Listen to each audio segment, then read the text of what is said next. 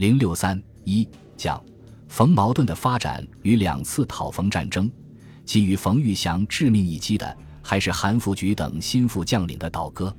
五月二十二日，韩复榘突然在洛阳发出通电，宣布维护和平，拥护中央。接着，石友三、马鸿逵、杨虎城等纷纷起而响应，冯玉祥的几十万大军，数日间就被弄得七零八落。尤其是韩复榘的叛离。更令冯玉祥极为痛心，既扰乱了他的军事部署，也动摇了他反蒋的信心和决心。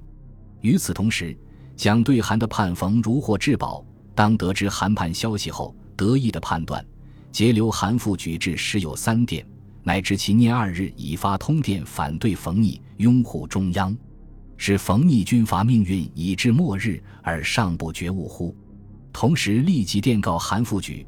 贵部集中洛阳，给养必感困难，可令汉口中央银行发给一百万元，以为接济葛师饷需之用。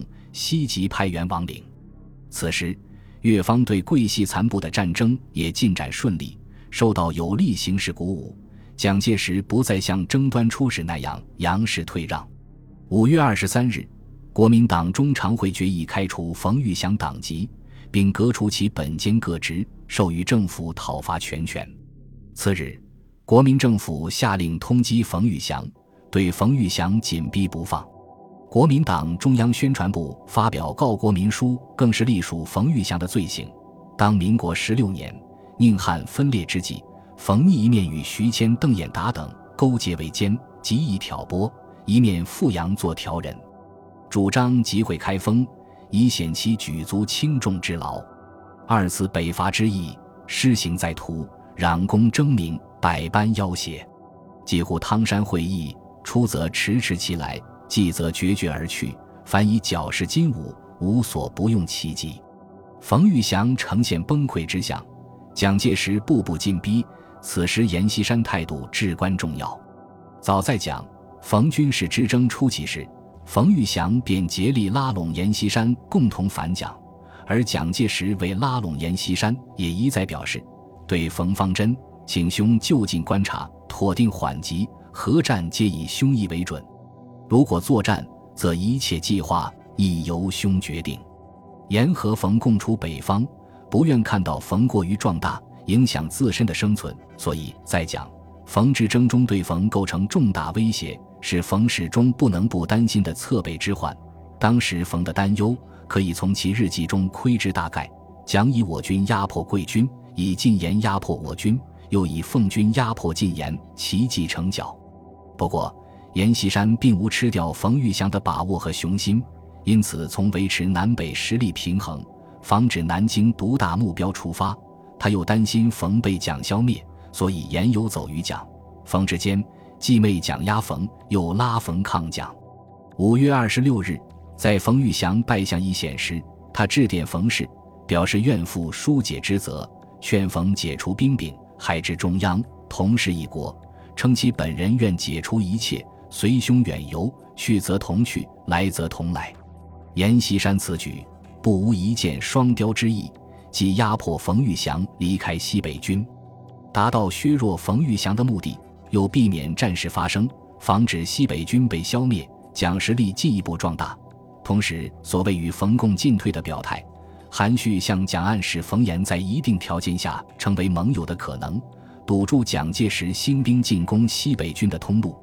阎锡山的表态对蒋介石形成相当制约。同时，限于实力，在拿下桂系后，蒋介石对彻底消灭西北军并无把握。也希望在震慑冯玉祥后，顺势和平解决事变。五月二十五日，蒋致电冯玉祥，劝其如愿设立海外，增益新知，或悠游修养，重辟新路，终正当为晚屈待臣于中央，必有以成全兄之志愿，保障兄之安全。至兄所部，原为国家之军队，兄如远离，则中央必爱护备至，更何论乎一视同仁？在南京中央强大压力和蒋介石的软硬兼施下，二十七日为保存实力，避免打一场已无取胜把握的战争，冯玉祥宣布退隐下野。通电表示，洁身隐退，以谢国人。自五月廿七日起，所有各处文殿一概谢绝，从此入山读书，遂我初衷。蒋介石取得与冯较量第一回合的胜利。冯玉祥宣布退隐后，为消除其在西北军中影响，蒋介石坚持破冯出阳。六月四日，蒋在日记中写下其攻防部署：余决以东路军为主力，攻潼关南路；左翼由京子关攻西安、岳阳、高。刘各部由秦晋北攻西安，或以岳阳由襄樊入京子关。六日，蒋介石致电阎锡山，表示冯玉祥如能到晋，南京中央可发放西北军欠饷，但冯必须履行离开西北地盘出洋诺言。同时，蒋任命阎锡山为北路军总司令，要求阎出兵配合讨冯。十一日，阎锡山电蒋称。如焕章能见约，则山必须协行，以全信义。倘其爽约，北路军士山当尽力负责。十二日，蒋在日记中写道：“接百川殿，犹信冯逆出阳为城，此书可叹也。但予以愿以五百万金促其出阳，不知其果云否？你以此款交百川，以免电告冯之部下准备此款，只待冯到晋即可分给一月之饷。”希望通过金钱诱惑达到让冯玉祥出洋的目的。同日，蒋介石两电阎锡山，佯装不知道阎为冯缓夹的意图，坚持对冯部用兵以迫其出洋，强硬表示换张出洋之说似已绝望，请兄毅然决绝，从速进战，并明确其进攻部署：此间即拟调韩氏二部到宛鲁，而以东路集中洛阳，南路集中南阳，相反。十六日发布对西北军作战命令，规定对西北军第一期作战计划为平定西北之目的，先以主力于豫省东南两方面取包围姿势，压迫逆敌至郑州以西地区。北路军主力乘机由晋南出清化、济源、陕州各道渡河，与陇海县各军协取虎牢、泗水、洛阳，务在潼关以东地区将敌包围而歼灭之。蒋介石坚持压迫冯玉祥的做法，令阎锡山不无戒惧，同时也从中觅到可乘之机。六月十二日，阎锡山、唐生智、何成训等在太原商定对冯处置办法，冯服从中央，于十日以内外游。国民政府于冯出游时取消通缉令，冯西北军归阎指挥。四十举安定后，由中央改编。同日。严派李书成到陕劝冯入晋，在蒋高压姿态下，为保全西北军，使蒋无进攻借口，冯玉祥是不能再留在西北军中，阎锡山成为其可以依靠的唯一退路，双方特使频相往还。六月初，冯妻李德全赴山西运城与阎妻会面，展开夫人外交。九日，冯在日记中表示，决到运城见阎。两人的共同朋友李书成到陕后，极力劝说冯氏附晋，与阎锡山结盟，互同进退，待机反蒋。李书成的邀请，正中冯玉祥下怀，既解了燃眉之急，又可借机与阎氏及各反蒋派联合。正如蒋介石所预测的，以中策之，彼之来进，是为挑拨之计居多。如挑拨不动，则在出洋。六月二十一日。冯玉祥离陕附近，他在当天的日记中期许：此后二三集团应站在一条战线上奋斗到底。同日，南京国民政府未兼阎锡山内向之心，决定任其为西北宣抚使，兼办军事善后事宜。二十四日，阎锡山亲到介休迎接冯玉祥。二十五日，冯到达太原，冯玉祥肯来太原。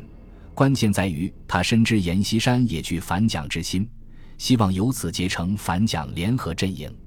阎锡山此时也竭力宣称其将遵约与冯共同出洋，以兼冯玉祥附晋之心。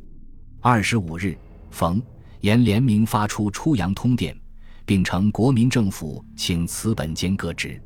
同时，阎锡山致电何成训，内称帝之出洋。已成不可议之事实。帝等出洋则国定，主作出洋则国乱。明显与蒋拉开距离。冯严在太原会晤，并约同出洋，激起全国舆论哗然。蒋介石不能不慎重对待。虽然他指下属殿中称其为冯严联合之谣，但内心其实非常担心冯阎联手。六月二十三日，蒋介石离宁北上赴北平，专程处理冯严问题。二十五日到达北平，同时蒋通知各方发出电文挽留阎锡山。国民政府五院院长、各省政要及部队将领纷纷发出挽留通电，给足阎锡山面子，竭力拉拢阎站到自己一边。三十日，阎锡山抵达北平，蒋、阎两人在北平会晤。蒋对阎倍加笼络，许阎以全国陆海军副司令之职，极力向阎氏示好。蒋的另一手段是馈送重金。二十五日，蒋致电张寿庸。令其与中央银行交涉筹五千万元速汇平后用，虽然这笔钱没有显示去向，但此时要求如此巨款，和对阎笼络或不无关系。阎锡山在名利双收后，逐渐软化其所谓与冯玉祥共同出洋的坚持。将在会谈后致陈立夫的电文中如释重负地谈到：“百川意已稍转，渴望不坚决求去。”阎锡山接纳冯玉祥。本意就是要以其要挟蒋介石，蒋是就范，则可从蒋处得益；如若不然，即连逢反蒋，以壮声势。蒋介石既然肯委曲求全，互惠互利，阎锡山对冯也就不再客气。七月三日，严称病住院，四日退掉去日本的船票。同时，蒋介石为阎铺设台阶。五日，国民政府下令撤销对冯玉祥的通缉令，声称。前因玉鲁撤兵，行为越轨，政府为申纲纪，不得不加以制裁。近据调查情形，冯玉祥养病华山，身自愿意，遵令解除兵柄，愿即出洋游历。政府追念前劳，允宜趋势宽大。九日，蒋介石、阎锡山和刚从东北赶来的张学良在北平西山举行会议，决定由阎锡山全权处理西北军善后，严厉用蒋。冯之争余力的目的达到，随即阎锡山将冯玉祥诱骗到山西五台建安村软禁起来，村庄四周派军队封锁，自己送上门的冯玉祥成为他灵活运用的一个筹码。本集播放完毕，感谢您的收听，喜欢请订阅加关注，主页有更多精彩内容。